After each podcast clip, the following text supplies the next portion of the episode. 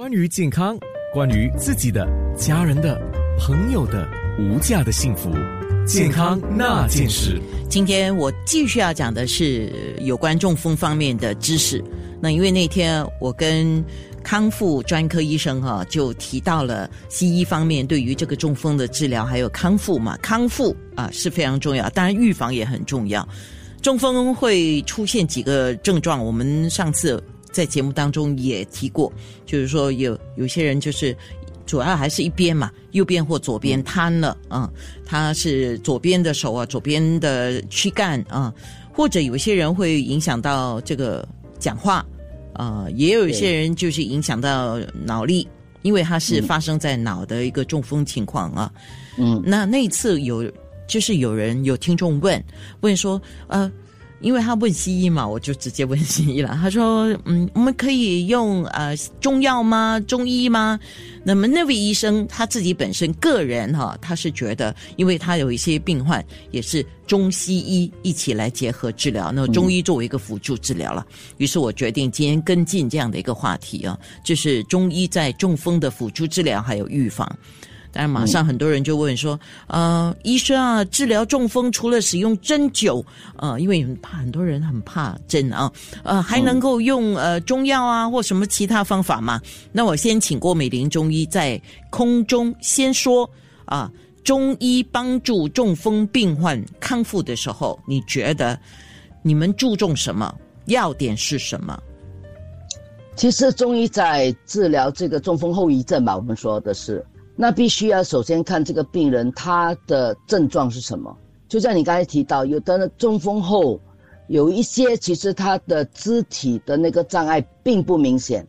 他其实主要是语言，或者是出现智力的后退，或者甚至出现一些呃事后的一些这个语言语啦，刚才讲了情绪上的一些变化。对，所以像这种，我们当然是比较偏于就是。呃，中药还有一些呃，我们讲了一个情绪上的一些，呃，一些我们讲一些疏导吧。我们说，我们中医其实也蛮重视情志上的一些调一些疏导的。呃，那么如果说呃是肢体上的问题的话，当然大家都很熟悉的就针灸。但其实除了针灸以外呢，我们实际上还有推拿。那么还有一个是可能大家比较。少听到的是药浴，就泡澡啊，因为新加坡可能因为天气的关系啊，没有那么重视。其实，在呃一些中国那些天冷的地方呢，泡浴是一个相当不错的一个选择。呃，我我在年轻的时候，就是我以前曾经有一个时期，我曾经想要想要去做这方面，后来又考虑到，呃，药浴的成本比较高，因为那个药它需要用到比较多药。那个价格是比较贵，而且新加坡相对热嘛，还有一个你必须要有一个比较大的桶，因为你必须泡，全身泡在浴缸嘛，你要有一个浴缸，或者你至少要泡你你要整个腿泡，所以那个环境相对比较难。后来我就打消了这个念头，因为其实我曾经有有有这个想法的，嗯，那个是个泡浴，泡浴其实尤其是对一些呃那些相对来讲那个肢体障碍比较明显的啊，呃或者疼痛比较。比较厉害的，或者刚才你提到的不非常不愿、非常抗拒用针的人，那那其实也是一个呃不错的选择。是呃，所以这个是我我们中医可以做的，可以做的。等一下，当然延续这个话题，我们会在面部直播上会做更多的讨论啊，细节方面啊。那我先问您另外一个问题，就是呃，何时可以开始中医的辅助治疗呢？什么时候可以开始呢？实际上越早越好啊。当他的病情稳定了，就是说一般讲，我们讲稳定，就是说，我相信上一次应该那些医生也有说过，他们这个中风有一个我们讲不稳定期嘛，他应该有一个时间，我我忘了在多少一个一个星期还是多少，他们一个不稳定期，就是说他们随时会再回来，他们有一个时间，呃，当他们用药再稳定以后，就是说确保他不会再反复以后，这个时候随时就可以做了。嗯，所以当。当稳定了，比如说可以出院了，或者说可以开始，呃，就是说他不会再病情反复后，越早做是越好的。是我手上的一个资料，就是中风之后啊，当然就像跟你你刚才说的，就看个人的一个情况了，因为大家严重性不一样啊。然后对，中风之后的八到十二个星期啊，八到十二周啊，实际上是这个身体功能障碍的快速恢复期，也就是说，千万如果你可以开始，不管是中医还是西医的这个康复治疗，都不要等，要取得最好的效果，是，而且要持续了，而且要持续，不是做两下就不做了。不只是这个哦，实际上我还要强调一个，就是嗯。病人一定也要配合。哦，你别想着说我躺着扎两针我就可以站起来走啊，那那个肯定是不行的。呃，因为我们每一次啊在做针灸的时候呢，我我我我我早期有做的时候啦，我们每次一看啊，其实呃病人的严重程度不是我们评估这个疗效好不好的程度，而是病人本身积极嗯配合，嗯是我们评估疗效好不好的一个其中一个很重要的条件。呃，那天我们在做这个康复治疗，西医也是这么啊说。他说，如果这位病患啊，他就他大体上有看到很多年轻人，如果年轻中风的话，他们是很积极配合。那我说，是不是年纪大的人这个配合度就没有这么好？他说也不是，他不一定。他有一些年纪大的病患哦，就是积极性很强。呃我觉得这些都是要拿出来提，然后要鼓励的。我我们开玩笑啊，嗯很勤劳的老人的话，一定好得快。好，这句话说得好。健康那件事，关于健康，关于自己的、家人的、朋友的无价的幸福，健康那件事。今天我请郭美玲中医来讲一下中风的辅助治疗，从中医的角度了。那我想在在空中也同时在面部直播上，呃，请教一下郭医生哈、中风患者有一些人是选择同步同时了，在进行中西药的治疗。呃，从中医的角度，你自己个人有没有什么提醒要特别注意什么呢？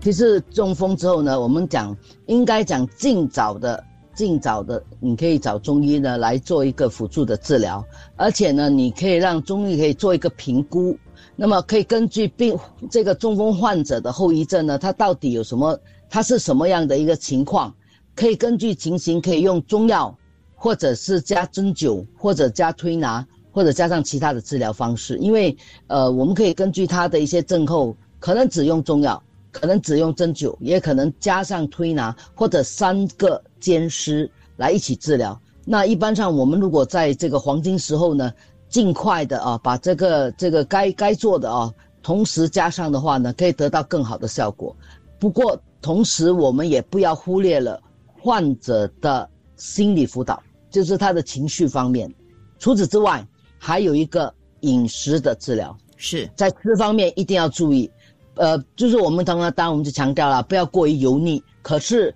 也要注意它的营养上的均衡。那么我们中医一当等我们就强调了啊，不要不要过于太过呃容易消化，可是一定要注意，一定要也不要过于，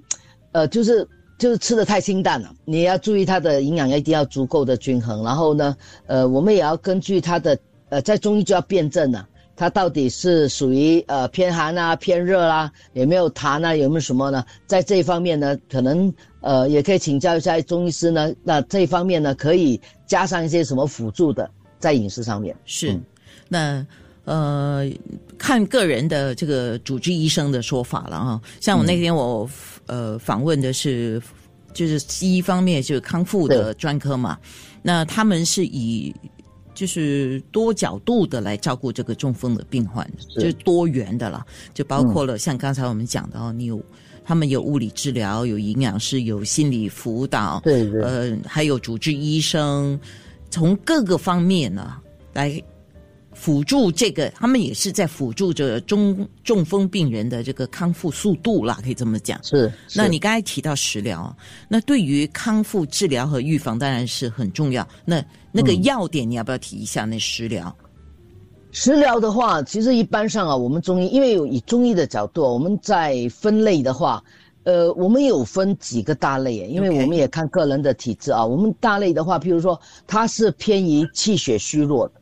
那我们可能就像所说的，我们可能比较偏于说希望给他呃适当的，可能如果你主要膳的话呢，可能我们就建议什么加一点杜仲啊、桑寄生啊、呃什么呃淮山啊、党参啊、枸杞子这些煮一点，加这些汤汤水水给他了。那么如果说这个这个患者假设他属于痰湿型的，就是说他可能你会听到他有很多痰啊，呃，他可能就属于比较肥胖型啊，肠胃比较不好的啊，我们可能会加一些什么呃，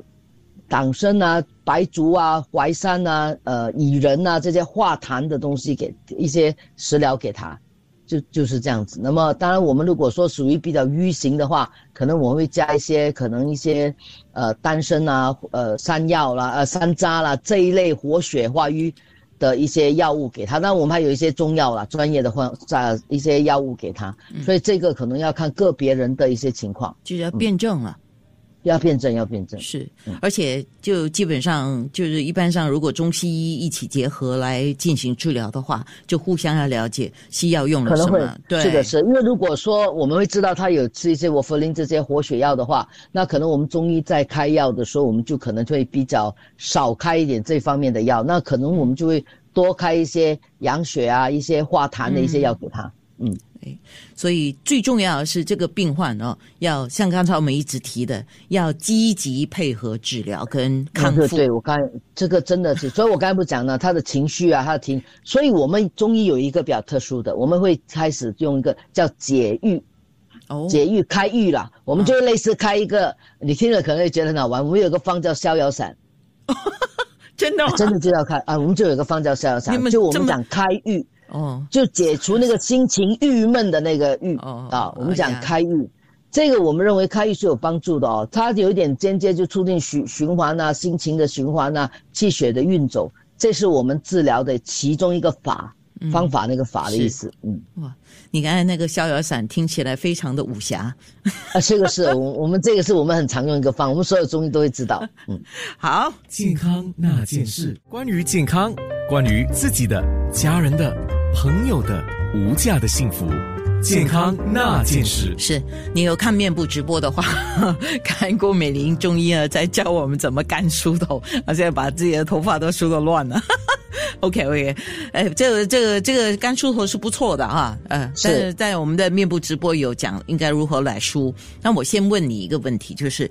因为我们一直强调啊，中风的康复跟预防嘛。对吗？那个三高这个问题，尤其是里面高血压的问题，刚才我们讲了不少。那么有高血压的人，除了是饮食了，当然就像我们说的，你不要这个吃太咸啦，还有这个情绪了，你不要太